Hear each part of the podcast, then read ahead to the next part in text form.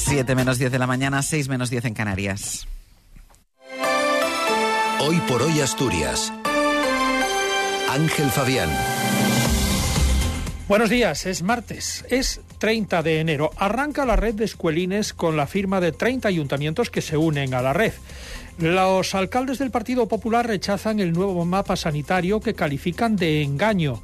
El Gobierno central incrementa un 25% hasta los 300 millones de euros las ayudas a la industria electrointensiva por compensaciones de CO2. Además, esta mañana han bajado de forma ligera las temperaturas. Tenemos 6 grados en Oviedo, Mieres y Langreo, 8 en Gijón, Cangas de Onís y Luarca, 7 en Áviles y 13 en Llanes. El pronóstico del tiempo para hoy es de cielos nubosos, de nubes medias y altas, tendiendo a intervalos nubosos por la tarde. Temperaturas en descenso generalizado, más acusado en el litoral. Heladas débiles dispersas en zonas altas de la cordillera. Viento flojo variable, predominando la componente este en el litoral y la componente sur en el interior. No habrá cambios significativos en los próximos días. Mes del crucero en azul marino. Ahora el mejor precio con hasta 10% de descuento. Resérvalo por solo 50 euros y sin gastos de cancelación. Y además, niños gratis. Reserva hasta el 28 de febrero en agencias Viajes Eroski o Azul Marino. Y este mes, pon rumbo a tu crucero soñado. Las 7 menos 8 minutos de la mañana arranca la red de escuelines de 0 a 3 años con la firma de 30 ayuntamientos que se integran en la red. El presidente del Principado, Adrián Barbón, ha destacado que suponen el proceso más transformador puesto en marcha por el gobierno asturiano en esta legislatura. Yo creo que este proyecto es singular, lo distingue de los demás y es un proyecto de transformación de la propia comunidad autónoma. Es una medida relevante porque ponemos en marcha hechos concretos frente al desafío demográfico. Damos un salto de gigante para ayudar a fijar población en el medio rural, facilitar que la población pueda trabajar y criar sus hijos allí donde quiera. También es un elemento de conciliación esencial. Esta red va a reforzar la cohesión territorial porque busca un equilibrio entre el oriente, el centro, las cuencas y el occidente de Asturias. Las dos prioridades de esta red, según la consejera de Educación, Lidia Espina, son la ruralidad llegar a todo el territorio para que las familias tengan las mismas oportunidades, vivan donde vivan y acabar con las listas de espera en los núcleos urbanos. La alcaldesa de Avilés, Maribí Monteserín, la de Gijón, Carmen Morillón y el alcalde de Oviedo, Alfredo Cantelli, se mostraron muy satisfechos con esta red autonómica. Una vez que ya la red esté completa, yo creo que Asturias se convierte en el lugar mejor de España para tener hijos. Nos tenemos que felicitar todos porque es un día muy importante. Un día histórico porque que, esto es irreversible. Y yo, por eso, en, como Ayuntamiento de Gijón, estoy contenta. Unos costes eh, que estaba soportando el Ayuntamiento que no procedía, que tenía que ser Principado. Entonces, eh, es un momento que, que se están cumpliendo las expectativas que teníamos. En esta primera fase serán abiertas entre septiembre y diciembre 31 escuelines en 30 concejos con hasta 822 plazas.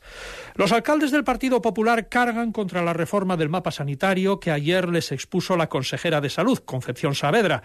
La de Ibias, Gemma Álvarez o el de Cangas del Narcea, José Luis Fontaniella, lo consideran un engaño que a medio plazo supondrá, dicen, el desmantelamiento de los hospitales de las salas. Lo que se está tratando es eh, de engañarnos diciendo que vamos a tener más servicios, pero no es así, es porque simplemente nos van a meter en un área con Oviedo. Lo que están tratando de hacer es quitar los médicos de los hospitales comarcales y llevarlos al, al hospital de, Oviedo y nos negamos eh, en rotundo. Los servicios se van a mantener, la pregunta es en qué hospital. Es bastante evidente que los recursos, tanto profesionales como económicos, se derivarán a, aquel hospital más fuerte y en detrimento de, los comarcales como es el de Cangas de Narcea. Ese es el miedo.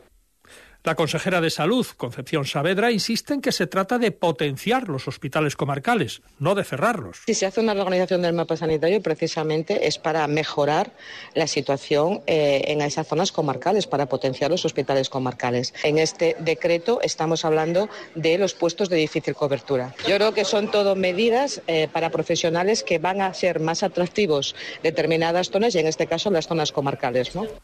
El Gobierno central ampliará las ayudas a la industria electrointensiva para las compensaciones por emisiones de CO2 hasta los 300 millones de euros, un 25% más que en 2023.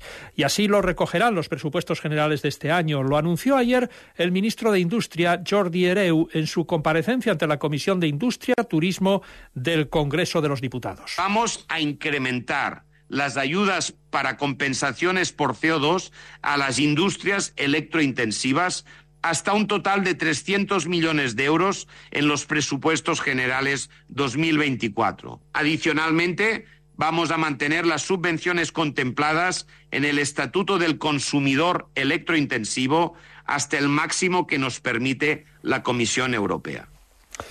El gobierno asturiano asegura que Fitur, la feria internacional celebrada en Madrid el pasado fin de semana, ha constatado el impulso de la alta velocidad ferroviaria con la venta de casi el doble de billetes entre Asturias y Madrid en la última semana, llegando a los 20.600 con fecha de viaje hasta el 18 de marzo. La variante de Pajares ha marcado la presencia de Asturias en la última edición de la feria, con ese lema Ave al, paraíso, y por el stand del Principado pasaron 32.000 personas en cinco días, lo que supone un 25 ciento más que en 2023. Deportes, Cali González, buenos días. Buenos días. Pasado mañana se termina el mercado invernal. No se espera mayores sorpresas ni en el Sporting ni tampoco en el Oviedo. En principio no habrá movimientos en el conjunto azul porque todo apunta a que Luismi se quedará, ni tampoco en el cuadro rojiblanco una vez que el club ha rechazado la oferta del Norwich por Barán. Y mala suerte en el Oviedo para Rodri Tarín, que 11 meses después de su lesión de rodilla, al no terminar de superar sus molestias, ha sido sometido a una artroscopia y parece complicado que pueda debutar esta temporada. El central todavía tiene un año más de contrato.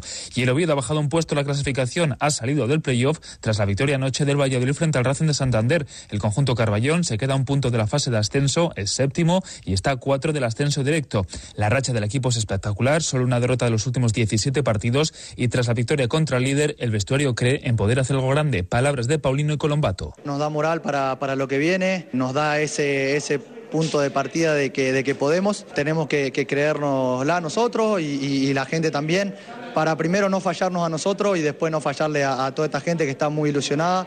Eh, eh, para lograr algo grande y bueno, nosotros somos los lo responsables de, de, poder hacer eso posible. No, yo siempre sueño, la verdad, o sea, soy ambicioso, no, no tengo problema en decirlo, el míster también siempre lo dice, o sea, yo creo que todo el equipo sueña con que estemos arriba, lo que no se nos puede decir nada, me refiero es a que lo vamos a dar todo para conseguirlo. Y antes del derby, el Sporting visitará a Zaragoza el próximo lunes. Por su parte, el Oviedo repetirá como local. Afrontará su partido este domingo en el Tertiere contra el Eldense.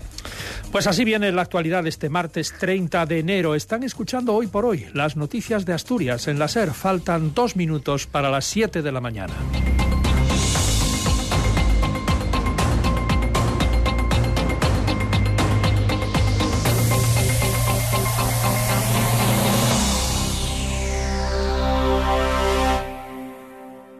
Cadena Ser, Gijón. Migoya Global Car, tu taller de confianza en Gijón.